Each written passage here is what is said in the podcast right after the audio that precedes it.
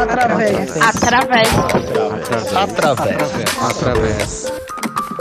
Através o podcast.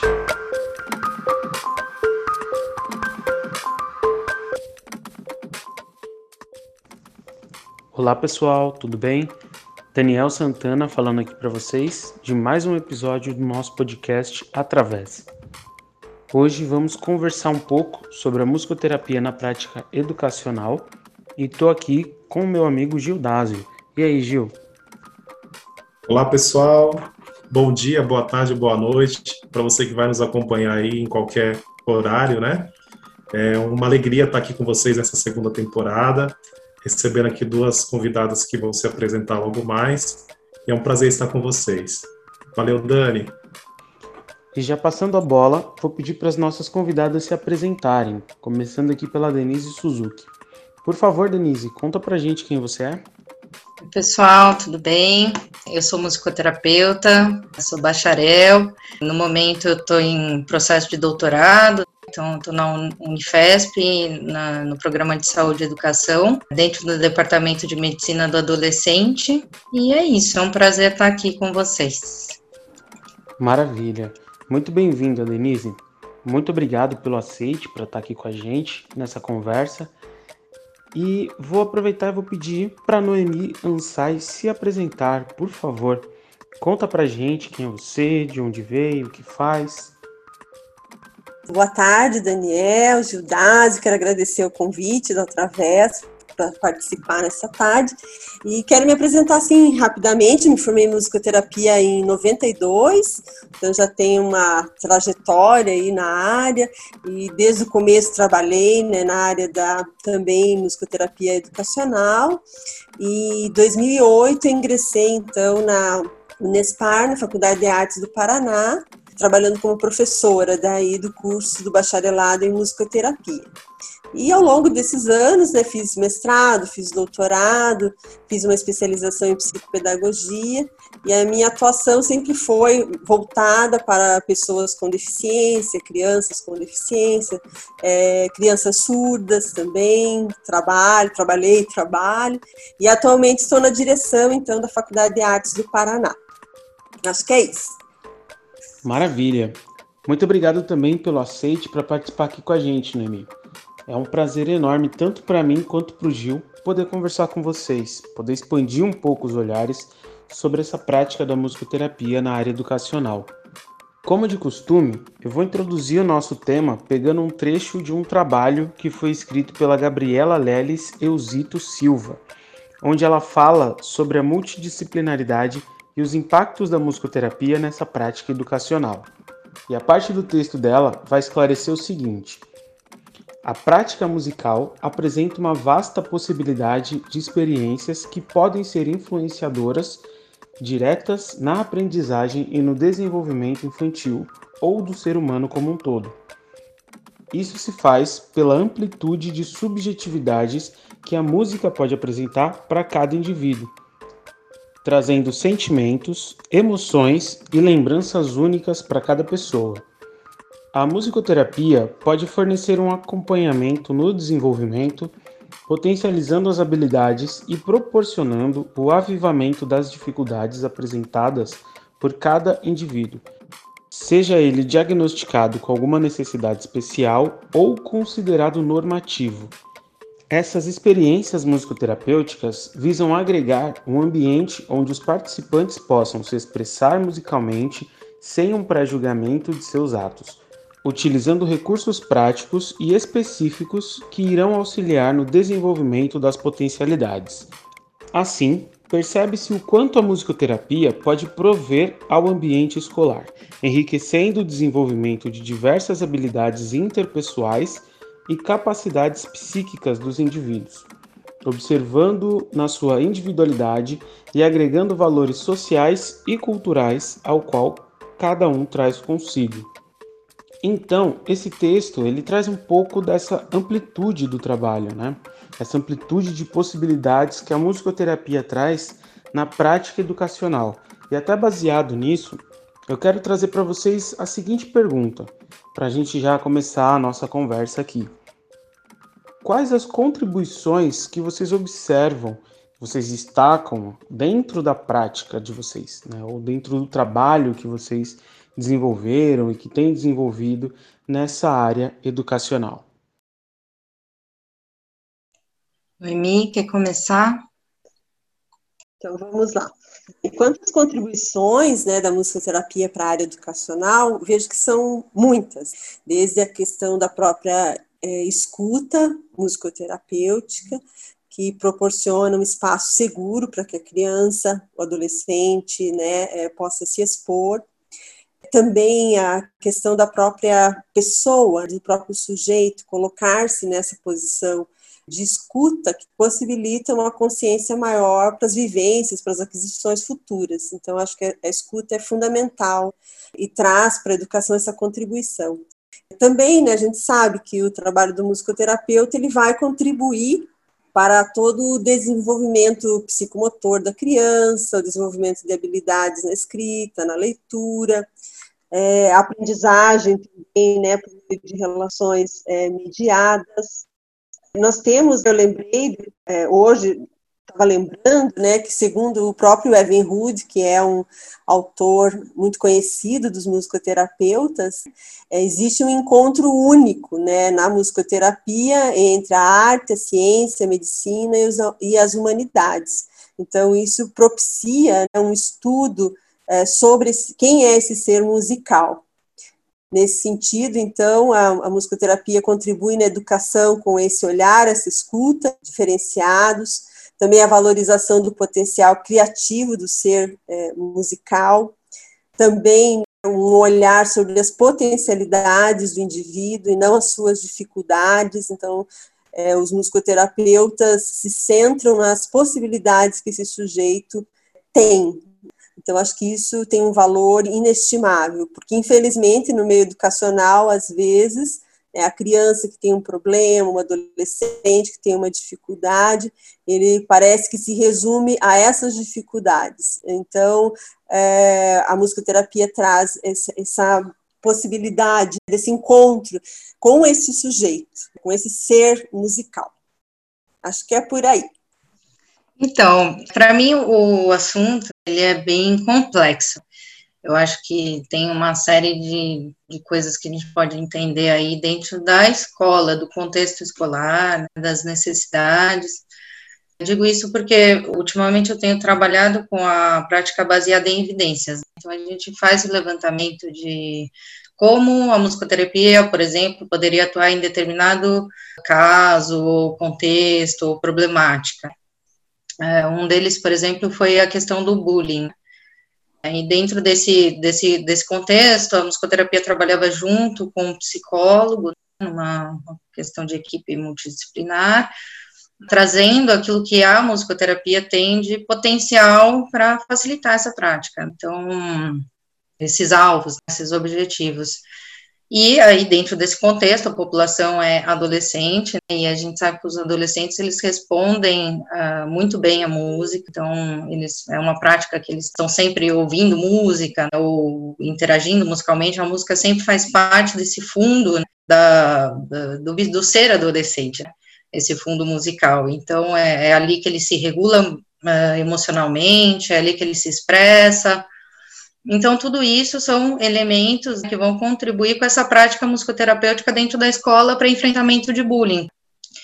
E eu acho, assim, dentro da minha prática pessoal, assim, eu vejo, uh, por exemplo, em equipes multidisciplinares, em alguns contextos que eu posso contribuir mais. Então, por exemplo, crianças com deficiências que não podem, é, que de alguma forma não têm uma ocupação social, na escola, mas que tem alguma habilidade musical, como a Naomi falou, uh, e que e pode, podem ocupar um espaço social através dessa habilidade, através de, daquilo que foi trabalhado musicalmente com ela. Então, isso é só um exemplo de uma criança, por exemplo, eh, num contexto de inclusão escolar, né, de uma dificuldade, Uh, do, dos professores ali de incluí-la socialmente, é uma criança que tem habilidade musical e que de alguma forma a gente pode contribuir para mostrar, olha, essa criança tem uma habilidade, então, é, bom, se ela toca uma partitura adaptada qual que é a partitura que ela precisa, então aí já são pormenores. Então, acho que o assunto, é, ele é bem complexo mesmo, assim, abrange, assim, ultimamente tenho trabalhado muito com violência sexual também na adolescência, e como isso pode ser abordado dentro da escola, mas aí também temos que entender as dificuldades dos professores de abordar esses temas, então acho que é um tema aí bem, bem, bem complexo. Muitas vezes, né, Denise, quando a gente fala de comunidade escolar, a gente está falando de muitas questões, falando do aluno, do estudante, a gente está falando do professor, como você disse, que às vezes também está vivendo uma situação, às vezes, de estresse emocional, de, enfim, de, um, de conflitos dentro da própria escola, a equipe escolar, que é formada por pedagogos, funcionários, toda essa comunidade. Também estamos falando dos pais, dos responsáveis por essas crianças, do próprio processo de ensino-aprendizagem, que às vezes está muito prejudicado.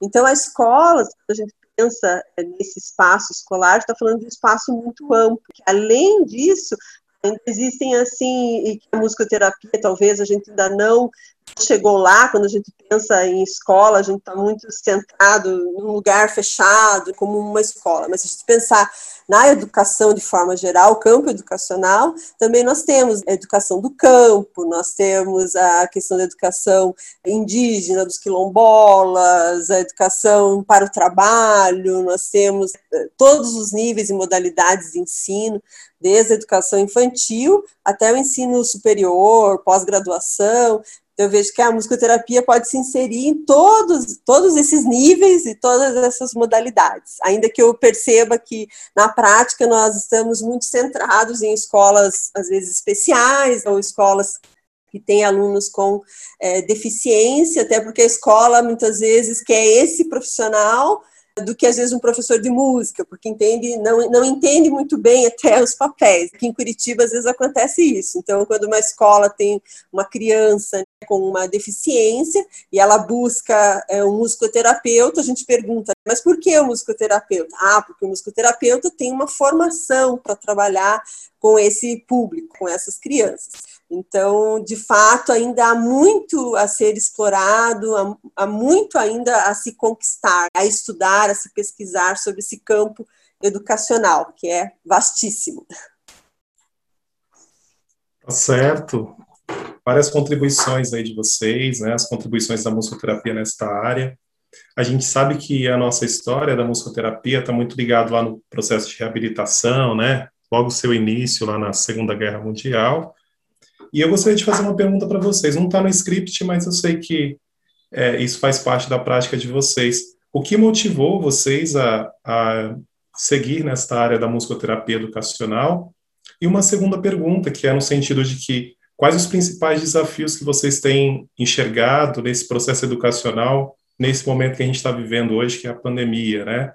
O ensino remoto, é, o não presencial. Então, gostaria de escutar um pouquinho de vocês, então, um pouco desta essa motivação, né, para ir para a musicoterapia educacional e os, o olhar de vocês em relação a esse ensino nesse momento da pandemia. Bom, eu acho que foi mais a, a, o processo de mestrado e doutorado. Então, o, o mestrado foi em saúde pública, então a gente lida com questões que afetam a escola diretamente. Então, por exemplo, o bullying é uma questão de saúde pública, violência sexual é uma questão de saúde pública. E a gente tem outras também, e cada vez mais saúde e educação estão interagindo, porque existem até desfechos de saúde que a escola não consegue coordenar tudo. Né? É muita coisa para a escola, mas ela acaba sendo um centro de ter que lidar com essa situação, com as diversas situações, e muitas vezes ela sofre o impacto das dificuldades, dessas questões de saúde, como, por exemplo, o bullying, a violência escolar, até a violência sexual dentro da escola. Então, isso impacta a escola, impacta a aprendizagem, tudo isso.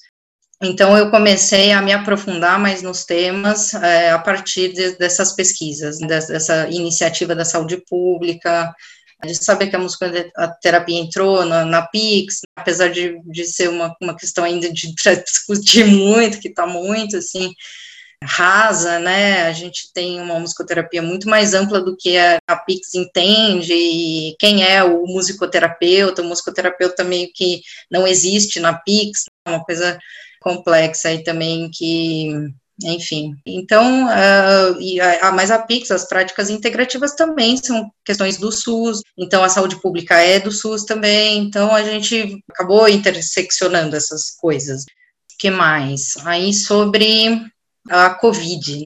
Bom, a Covid é um, é um assunto realmente atual. Uh, a gente sabe, assim, eu fiz até um pequeno levantamento aí de quantas publicações nós tivemos né, sobre saúde mental de adolescentes e crianças nesses últimos dois anos.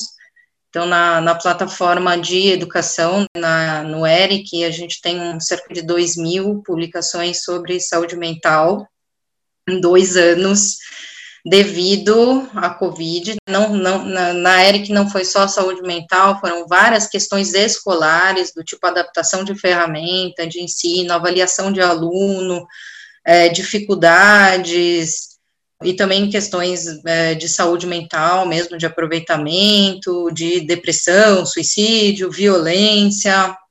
Então, são temas que, que estão aí, assim, PubMed, eu acho que tem cerca também de mil, e é, é 1048, recentemente eu dei uma aula sobre isso também, de quanto, como, quanto tem publicação de saúde mental. Isso é uma coisa muito recente. Em dois anos a gente tem um, um bombardeio de publicações, porque realmente é um assunto importante aí.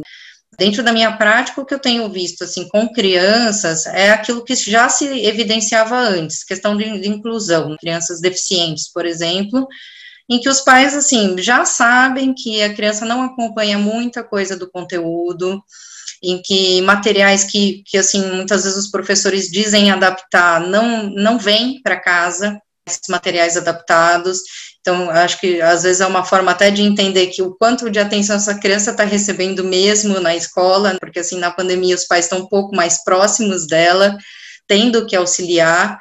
Eu acho que assim, não são só efeitos negativos, tem efeitos positivos até, principalmente dessa questão familiar, de saber entender mais o contexto da criança, isso não só com crianças deficientes, eu tenho visto com crianças que, que os pais entendem e falam, nossa, eu não acreditava que meu filho ou minha filha tinha esse problema, na escola, de entendimento, sabe, de conteúdo. Então, do, do, da, da, daquela mãe, naquele momento, ter que, assim, passar horas com, as, com a filha, ensinando e ajudando, assim, numa preocupação de a escola não está dando conta, ou minha filha não está dando conta, e eu não estava sabendo disso. Então, também são, são questões positivas aí. Bom, acho que é isso, assim, na minha prática como musicoterapeuta online, isso é uma coisa que antes eu não tinha noção nenhuma de que era possível. Tenho atendido online, principalmente crianças com apraxia de fala, e tenho desenvolvido métodos que, que, assim, foi um período que me permitiu evoluir muito em termos de metodologia de atendimento que foi muito bacana também. Então, assim, olhar para os dois lados, né? A gente tem a dificuldade, mas a gente também tem essa, esse ponto positivo. É isso. O meu interesse pela musicoterapia na área educacional, ele começa já na minha formação. Então, eu, eu fiz a Escola de Música e Belas Artes, ainda quando criança, e na adolescência eu aprendi a língua brasileira de sinais. Então, de alguma forma, eu queria unir tanto a área musical, que eu fazia uma formação, e o trabalho com pessoas com deficiência. Então, também fiz o magistério, depois do magistério existia um curso para trabalhar a questão da deficiência auditiva, então eu fiz esse curso, que era um complemento assim ao ensino médio, e encontrei o curso de musicoterapia. Então eu falei, opa, é esse curso mesmo que eu quero fazer, que unia as duas coisas que eu amava.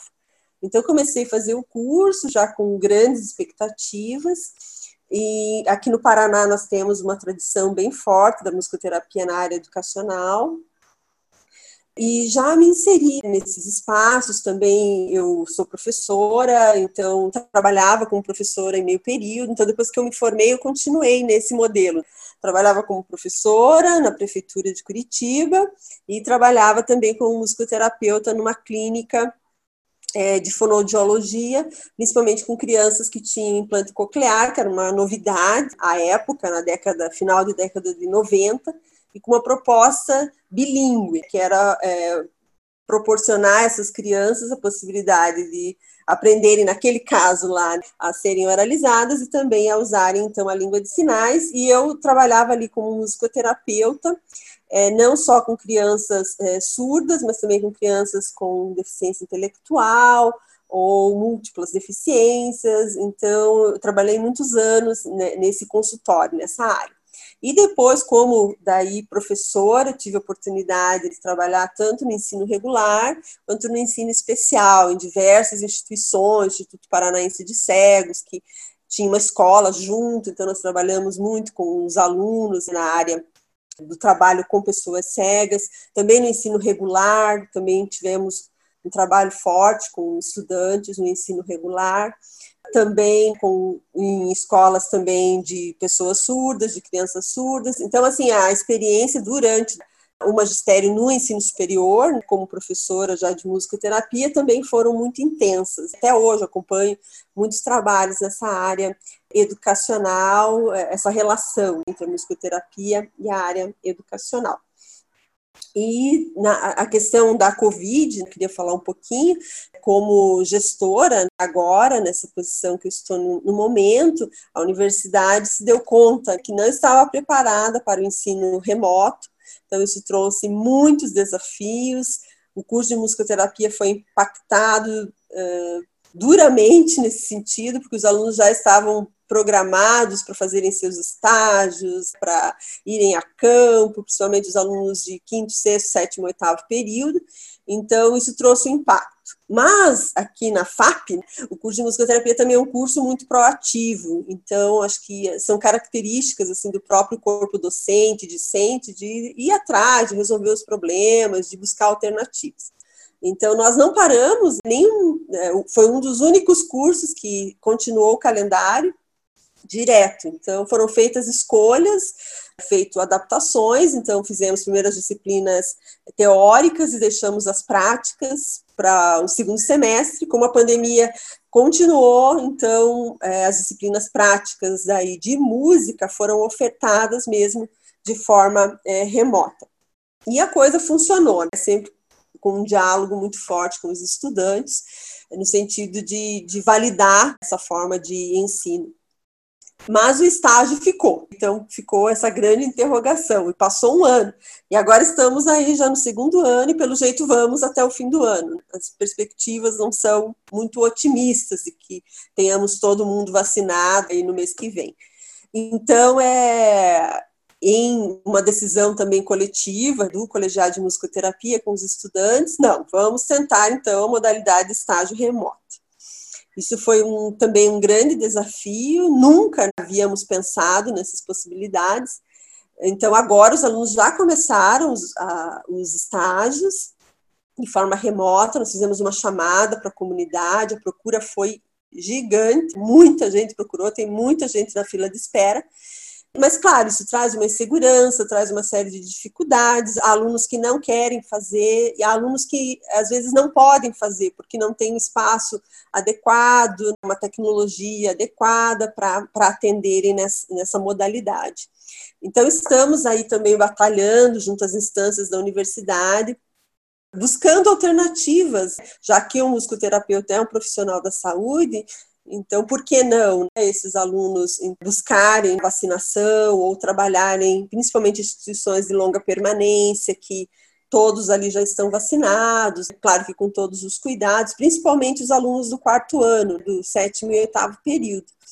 Então, nós estamos aí buscando alternativas. E como a Denise falou, para tudo na vida. Né? Tem o doce, tem o amargo. Então, é, tem toda a, a, tristeza, a tragédia da morte de tantas pessoas, da, das, do, do, luto que estamos vivendo como país, como instituições, como pessoas. Mas há o aspecto também da, da inovação, da mudança, de buscar alternativas, e quando eu vi ali a pergunta, né, daqui 10 anos, será que isso vai impactar nas nossas vidas daqui 10 anos?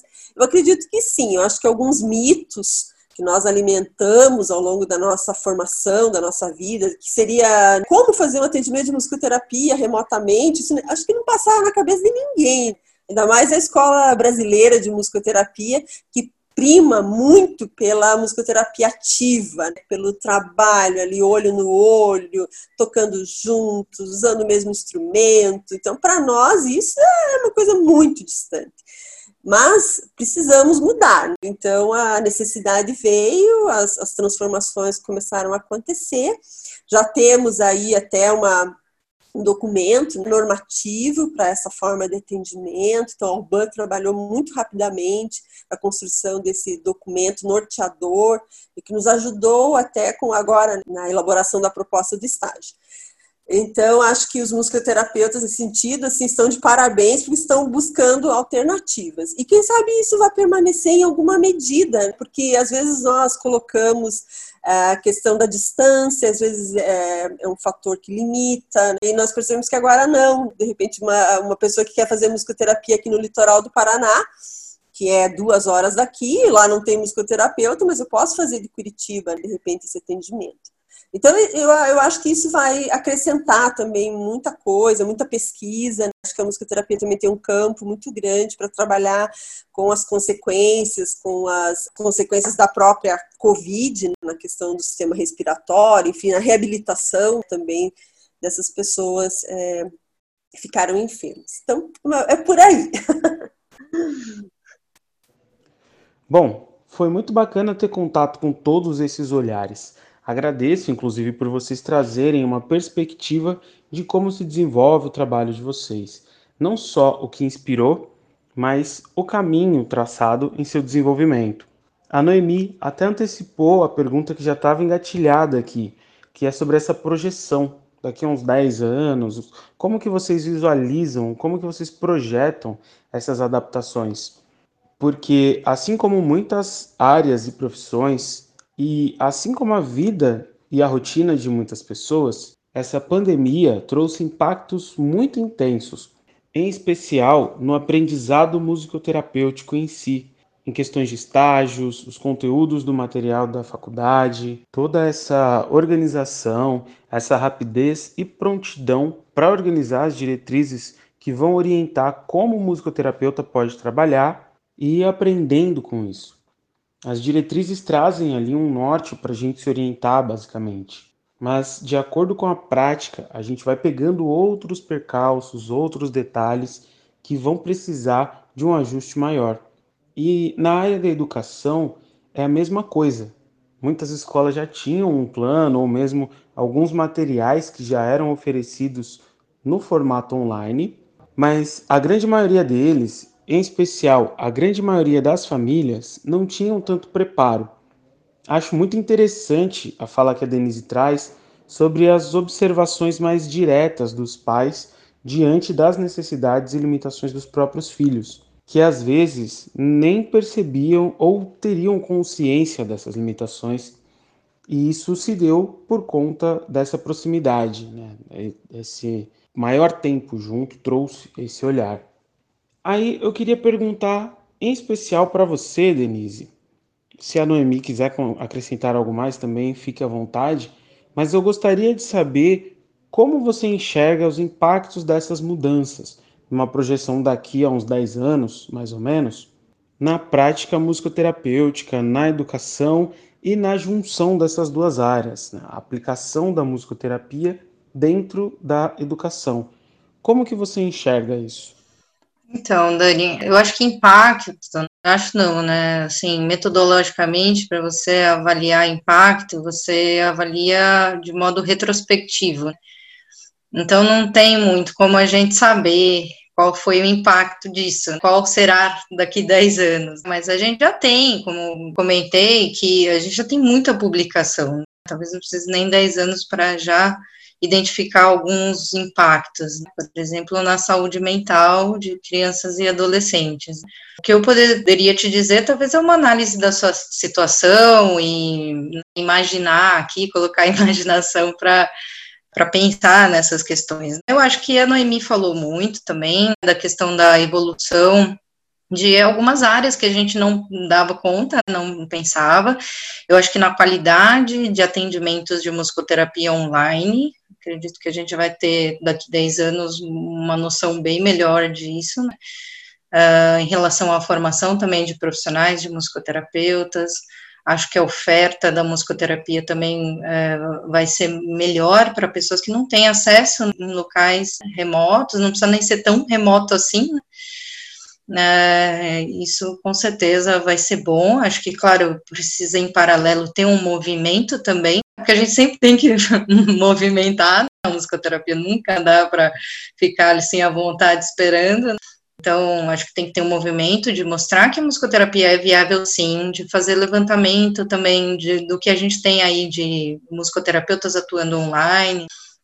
É, eu entrei em contato com alguns estudos também de atendimento, é, na minha prática, eu vejo que a importância de, de pais, de cuidadores, de empoderar, né, ou de capacitar de alguma forma essas pessoas a terem uma atuação dentro da sessão de musicoterapia significativa, é, porque a gente sabe o quanto, assim, o não envolvimento de um parente, talvez, no processo musical, afeta a adesão da criança, a proposta, então, a gente, de alguma forma, tem que capacitar essas famílias, esses cuidadores. Então, eu tenho feito reunião, assim, com pais, com cuidadores mais frequentemente, reportando também, gravando, às vezes, as sessões, mostrando, olha, isso aqui que não foi legal, isso aqui, nossa, isso aqui foi muito bacana, né, mostrando a evolução, acho que também é uma coisa legal.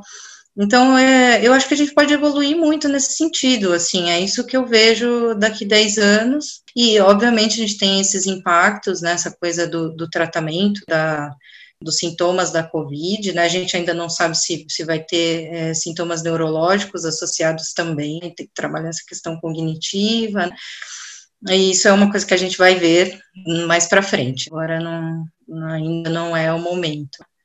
E, bem, enfim, são muitas coisas que eu acho que a musicoterapia pode entrar nesse contexto, assim como no escolar, como a gente tem conversado, como a gente está conversando hoje, nesse contexto escolar. Só queria fazer um comentário, assim, ainda na parte da, da, dessa questão da Covid, de como nós fizemos um enfrentamento também, mais um, detalhe, assim, do curso de musicoterapia. Nós temos do curso, atualmente, é, três pessoas, uma pessoa cega, uma pessoa com baixa visão e uma pessoa com uma deficiência motora.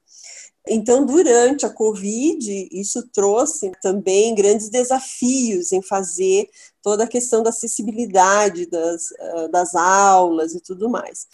Então, além do NESP, que é um núcleo de apoio, de trabalho junto com os professores e com os estudantes, também tivemos assim é, um edital que abriu para mediação entre alunos. Então, vários alunos da musicoterapia se propuseram a então fazer uma mediação junto com seus colegas, não só do curso de musicoterapia, mas de outros cursos também, pessoas com deficiência e foi o resultado foi muito positivo porque além do aspecto assim, muito humano de um colega trabalhar com outro colega de aluno para aluno isso trazia é, uma, uma liberdade maior às vezes não ter aquela hierarquia do professor.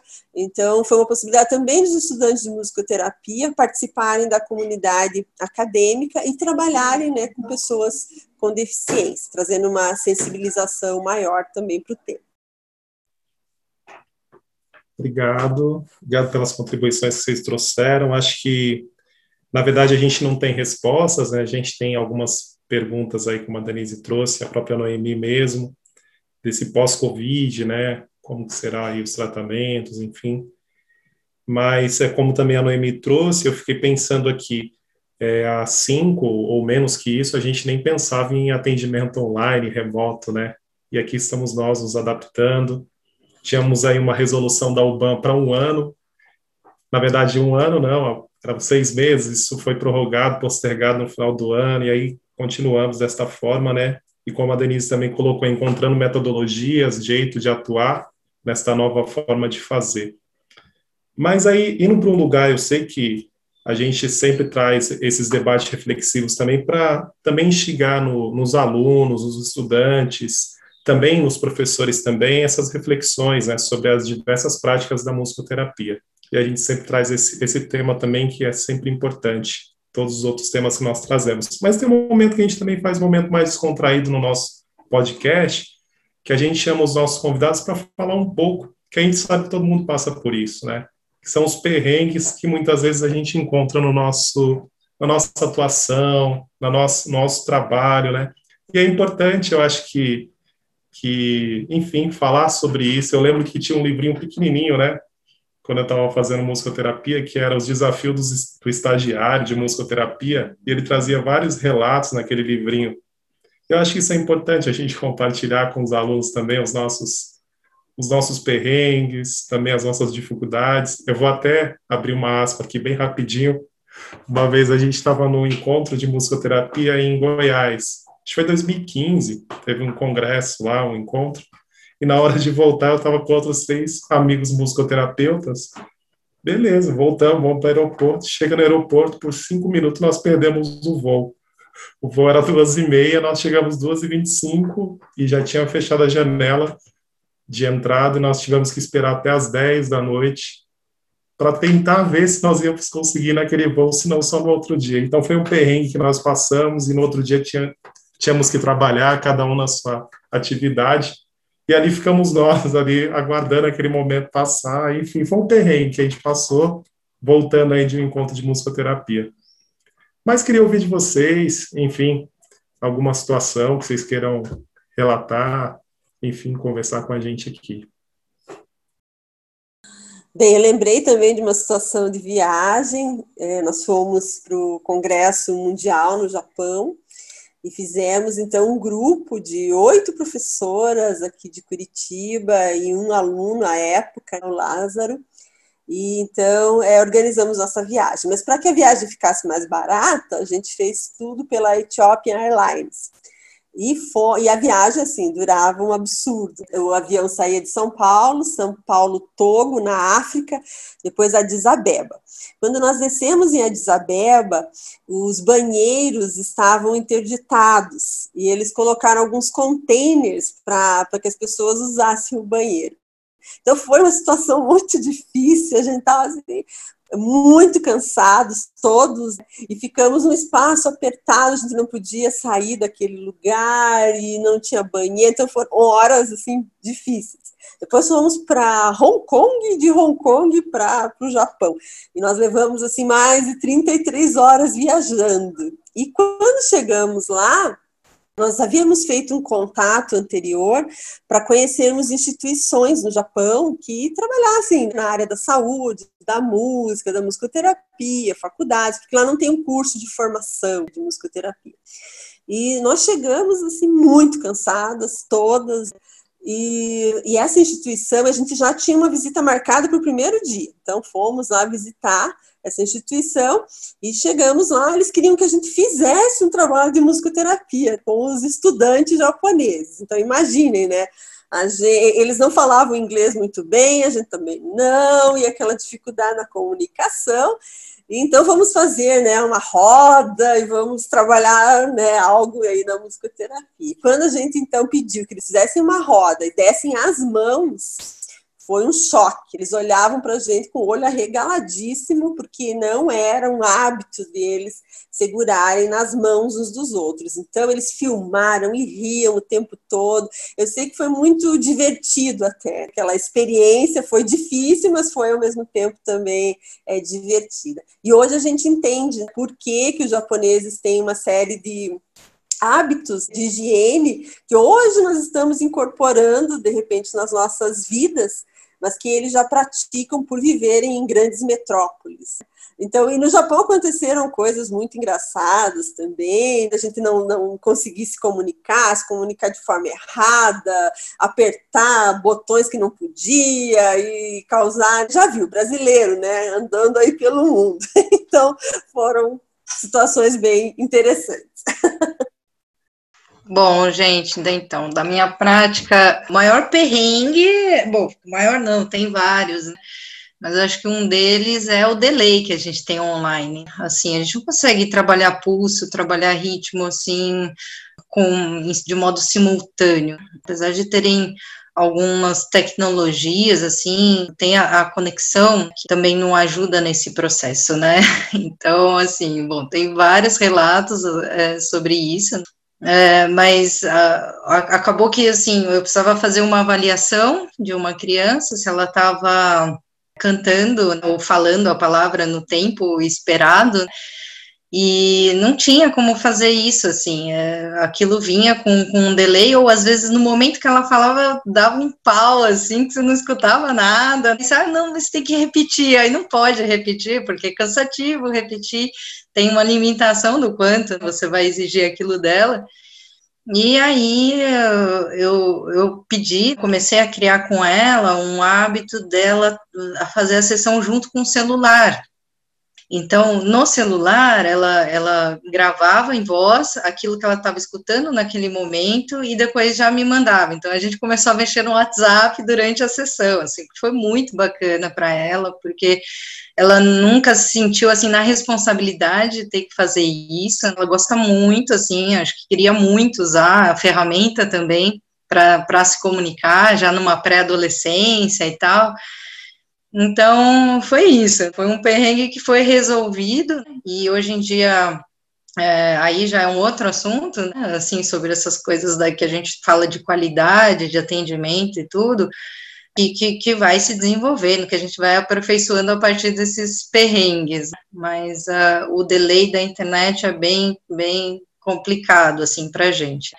E acho que a questão também do, do da, dessa coisa ativa, da gente é, sentir, a gente domina aquele espaço sonoro quando a gente está atendendo. Né? Então, a gente consegue desviar ou incorporar elementos externos à nossa sessão. E isso é, é, você ter poder de manipular o ambiente sonoro em favor do, do, da questão terapêutica. Né? Isso, de alguma forma, a gente perde online. Então, o paciente lá na casa dele, de repente, estava ali entretido, aí, não sei, toca a campainha, o cachorro late, a mãe abre a porta. Então, é, esses são outros perrengues aí que a gente tem que ter paciência, fora as conexões que caem. Então, é triste, mas é engraçado também, acho. Eu lembrei de um caso, era professora orientadora de um grupo que trabalhava no Instituto Paranaense de Cegos. E o estagiário estava ali fazendo né, o trabalho é, musical, perguntando do gosto musical das crianças, e uma delas quis cantar Tropa de Elite. E vai todo mundo, tropa de elite, osso duro de rua e tal, e cantando, né, e tal. Daqui a pouco, daí tá, passou aquele dia e tal, né? Na outra semana eu fui chamada à direção. Lá vou eu. E daí a diretora me falou: Você não sabia que não pode cantar esse tipo de música na escola? Eu fiquei. Uma das crianças veio aqui é, dedar, entregar vocês, né? Que vocês estavam cantando uma música proibida, um proibidão. E daí aquela situação foi bastante assim, constrangedora, eu tive que explicar para a diretora que a gente fazia um acolhimento, mas não significava que a gente é, incentivasse até algumas. Uh, uh, enfim. É, então foi uma situação assim difícil. A aluna também ficou assim se sentindo muito constrangida. Ela não sabia como trabalhar daí a, a situação. E por fim, eles fizeram até uma paródia com a música e ressignificaram e, e, refletiram sobre aquilo. Mas foi um perrengue, assim, de uma situação de estágio. Nos estágios geralmente acontece, às vezes, uns perrengues, não é fácil. Mas que bom que, às vezes, durante um tempo, o aluno tem ali o professor supervisor que também trabalha junto e tenta amenizar esses perrengues. Muito bom, muito obrigado aí pelas contribuições. É... Como o próprio Gil falou, é interessante e de certa forma importante também a gente compartilhar um pouco desses perrengues, não só nesse ato de revisitar a nossa história, a nossa trajetória e aprendizados, mas também de auxiliar algumas pessoas que às vezes passam por coisas semelhantes e não sabem bem o que fazer ou se sentem muito sozinhas nessas questões. Já aconteceram, inclusive, de algumas pessoas se identificarem por perrengues narrados aqui seja eu, Gil ou outras pessoas que comentaram com a gente. É um jogo de cintura que precisa ter, ou um agradecimento por terem compartilhado alguma situação que já tenha acontecido ou que possa acontecer nas práticas de cada uma dessas pessoas.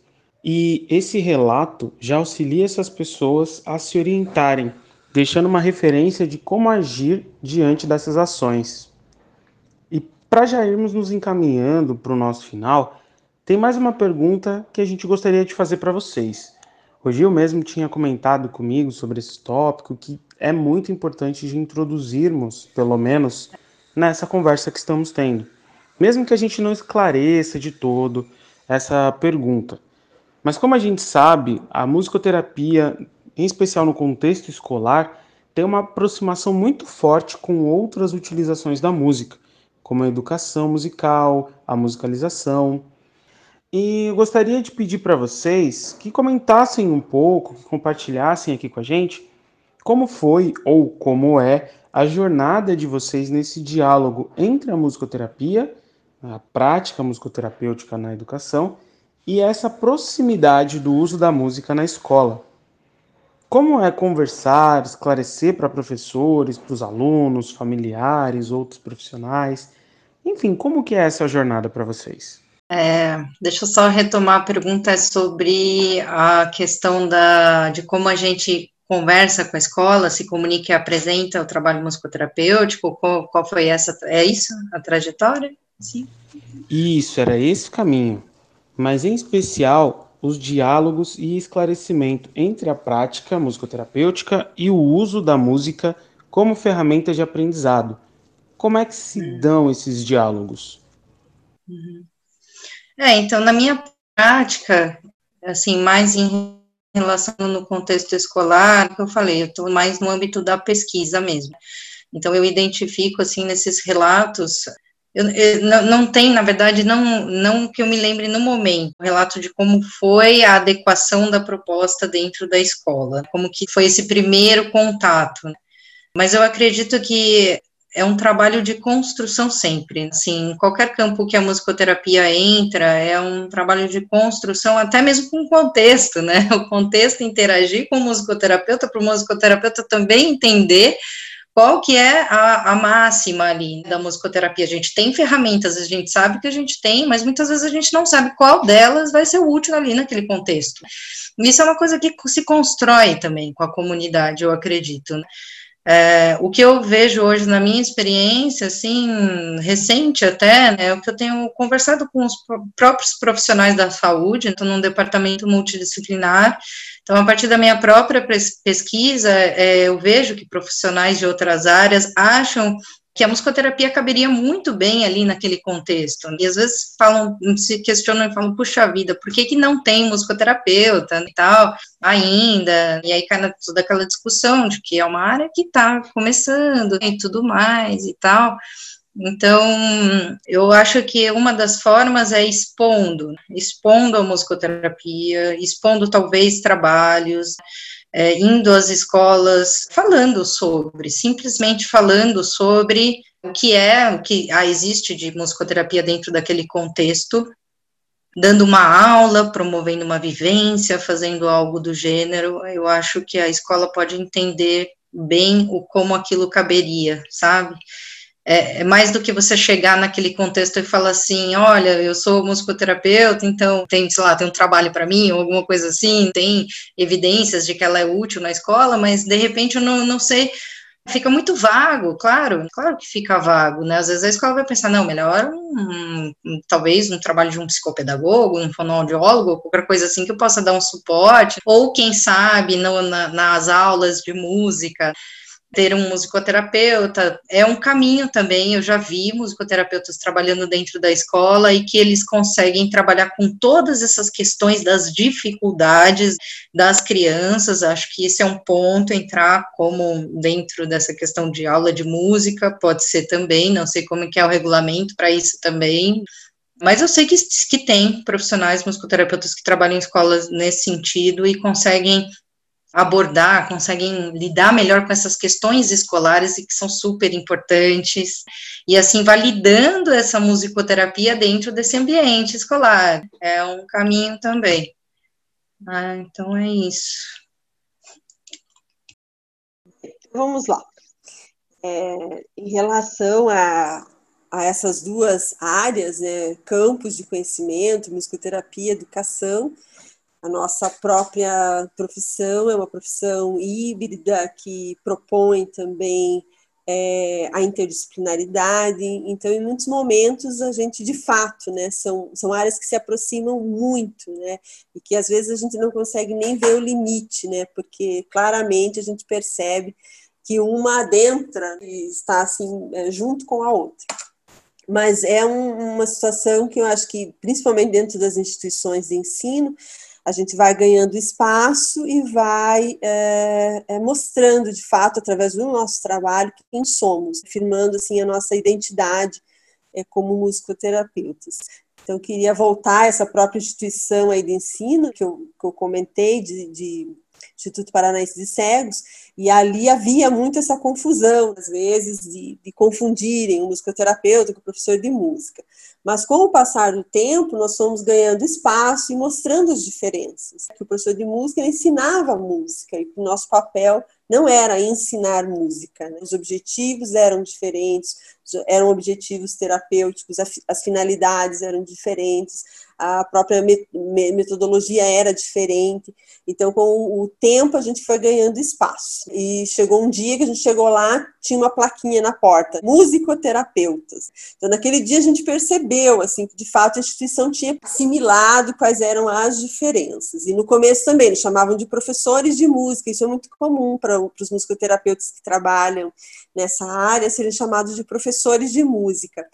Uh, e só realmente com o tempo, mostrando o nosso trabalho, há pessoas que às vezes ficam muito incomodadas inicialmente com isso, mas eu sempre dizia para os alunos: calma, vamos mostrar por meio do nosso trabalho, porque para a pessoa que está às vezes na comunidade escolar, para ela não é tão fácil discernir uma coisa e outra.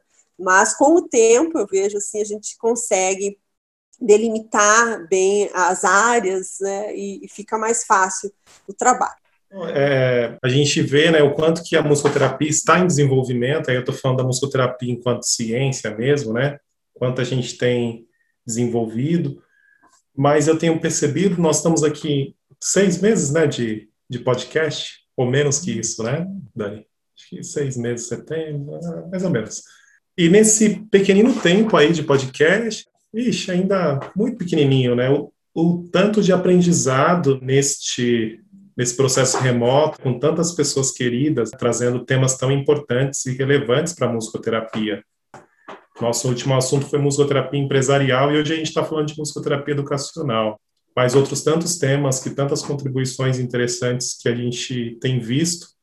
E, pessoalmente, acredito que para mim e para o Dani também é sempre um momento também da gente refletir e pensar sobre esses assuntos que muitas vezes a gente não está na nossa atuação direta do dia a dia e o quanto é importante.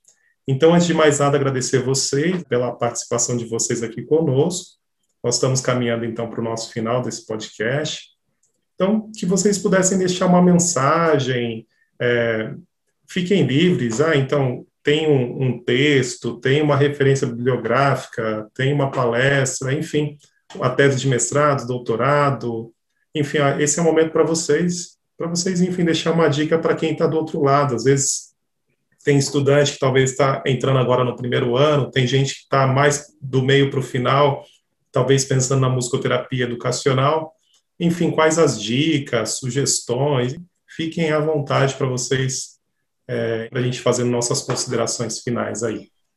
Bom, acho que o meu, é, minhas considerações em relação à musicoterapia nesse contexto escolar é, é, assim, quem tiver interessado, quem quiser estudar essa área, conhecer os problemas nessa área. Eu acho que isso é um ponto de partida importante. Claro que ao determinar também uma população, se eu quero trabalhar com os pequenos ou se são os adolescentes, porque cada um vai ter uma especificidade também dentro da escola. E a gente consegue encontrar hoje em dia também mais detalhamento, mais estudos, publicações sobre é, a, a, parte da, do, dos funcionários da escola, também das dificuldades do, do, dos funcionários, dos professores, em, em, relação a cada uma das, dos itens, né? Eu acho que é importante saber que é um meio complexo e que quando a gente quer conversar com esse meio, a gente precisa entender quais são as problemáticas abordadas ali. Então, acho que é muito importante, esse é um, é um fator que, na minha experiência, assim, eu vejo que é, vai além do conhecimento que eu tenho como musicoterapeuta. Então, acho que é um compromisso que você tem, que nós, musicoterapeutas, temos que ter com a comunidade, assim, com os problemas da comunidade, e de entender isso, às vezes fazer a tradução, às vezes pensar numa proposta, numa estratégia de enfrentamento e, e contribuir então com, essa comunidade. Eu acho que tem que ter esse olhar também. E muito obrigado pela participação, foi muito jóia estar com vocês. Valeu, valeu bastante. Vamos lá. Bem, é, a musicoterapia é um campo que está em crescimento no Brasil e no mundo. Eu acredito que é, nos próximos anos ela vai se tornar cada vez mais relevante, mais conhecida. É, e acredito que o importante para os alunos que estão começando é acreditarem, estudarem, se esforçarem, buscarem a sua própria é, formação também, é, não só acadêmica, mas também é, buscarem também é, fazerem musicoterapia. Eu acho que é, isso é muito importante para o musicoterapeuta. Também é, pensar no mercado de trabalho, acho que sempre é importante, principalmente nos, no ano final, pensar onde eu quero atuar, né? De repente a, a, área de estágio e dali você já pode dar um salto, ser contratado, né? Como tantos musicoterapeutas fizeram e fazem. Eu, durante todos os anos que trabalhei, desde 92, nunca me arrependi de ter feito essa escolha. E sempre trabalhei, sempre estive assim atenta e também o compromisso com a própria classe com os musicoterapeutas. Acho que isso é fundamental. Nem tudo que nós fazemos pode ser pago ou, ou quantificado e participar da associação, isso trouxe assim, um enriquecimento profissional muito grande, contato com muitos musicoterapeutas, então incentiva assim, que vocês se filiem às associações de musicoterapia, participem da UBAN, participem de comissões, acho que essa formação política é muito importante, é, de engajamento mesmo com a profissão que nós temos. Então, uh, deixem meu incentivo. Também a questão das publicações, nós somos musicoterapeutas, os musicoterapeutas são, né, uh, terapeutas, pesquisadores e artistas, como bem nos fala é, o próprio Bruxa, dessa identidade é, tríplice, e, e acredito que tenhamos que investir nos três aspectos. Claro que alguns vão enveredar mais para a questão da pesquisa, então as publicações são muito importantes, a Revista Brasileira de Musicoterapia é um espaço sempre aberto, nós temos também a revista Encantare, que é a revista aqui da Faculdade de Artes do Paraná, que está sempre aberta também para receber trabalhos. Então, divulgar quem somos, acho que é muito importante. Meu pai sempre dizia que quem não é visto não é lembrado. Então, é, precisamos ser vistos, uh, não só dentro da nossa comunidade, mas fora. Por isso que eu acredito muito que é importante é, apresentar também trabalhos científicos em outras áreas. Eu lembro que eu fui, participei de um congresso de educação, o Congresso Brasileiro de Educação, que é um congresso com muita gente, e as pessoas, eu lembro da euforia como as pessoas receberam a apresentação dos nossos trabalhos de musicoterapia na área educacional. No final, todo mundo veio querer saber, conversar, como que eu faço esse curso, né? Então, existe um interesse muito grande e talvez a melhor forma de divulgarmos nossos trabalhos é até fora, em outros espaços que ainda não nos conhecem. Então é isso. Então não desista da musicoterapia, que a musicoterapia não vai desistir de vocês. Tem trabalho, tem muita coisa a ser feita. Então é isso. Um abraço. Nós que agradecemos demais a participação de vocês. o aceite, de encontrar na agenda de vocês um espacinho para poder conversar com a gente. Sabemos como são corridas essas questões de doutorado em andamento, todas as responsabilidades de gestão de um curso e agradecemos demais toda essa disponibilidade, essa parceria ao longo do programa. Então, gente, por hoje é isso. Muito obrigado não só às convidadas, mas também ao Gil, meu grande parceiro aqui nos microfones, e especialmente a vocês que nos ouvem e nos acompanham a cada programa. Se vocês quiserem saber um pouco mais sobre a musicoterapia na prática educacional, vamos deixar alguns trabalhos, alguns links de conteúdos que vocês podem acessar já na descrição aqui desse programa, mas também vocês podem ter mais informações acompanhando nossas redes sociais, seguindo arroba através o podcast no Instagram, no Facebook e nas redes sociais diversas. Tá? Lembrando que através a palavra termina com Z e não com S. Então, através o podcast, a gente vai distribuir lá, publicar alguns conteúdos com dicas que foram apresentadas nesse programa, curiosidades, outras informações também trazidas aqui e que podem complementar esse conhecimento. Caso você tenha alguma dúvida, queira mandar também alguma sugestão, algum comentário, vocês podem falar com a gente a partir das redes sociais ou pelo nosso e-mail através ou podcast@gmail.com. Certo? Então, contamos hoje com a presença de Denise Suzuki e Noemi Ansai, explicando um pouco mais para gente sobre a prática da musicoterapia educacional. Na apresentação desse programa, Daniel Santana e Gildásio Januário, e nas artes, Luane Oliveira. Muito obrigado por nos acompanharem até aqui e nos encontramos no próximo programa. Através do podcast.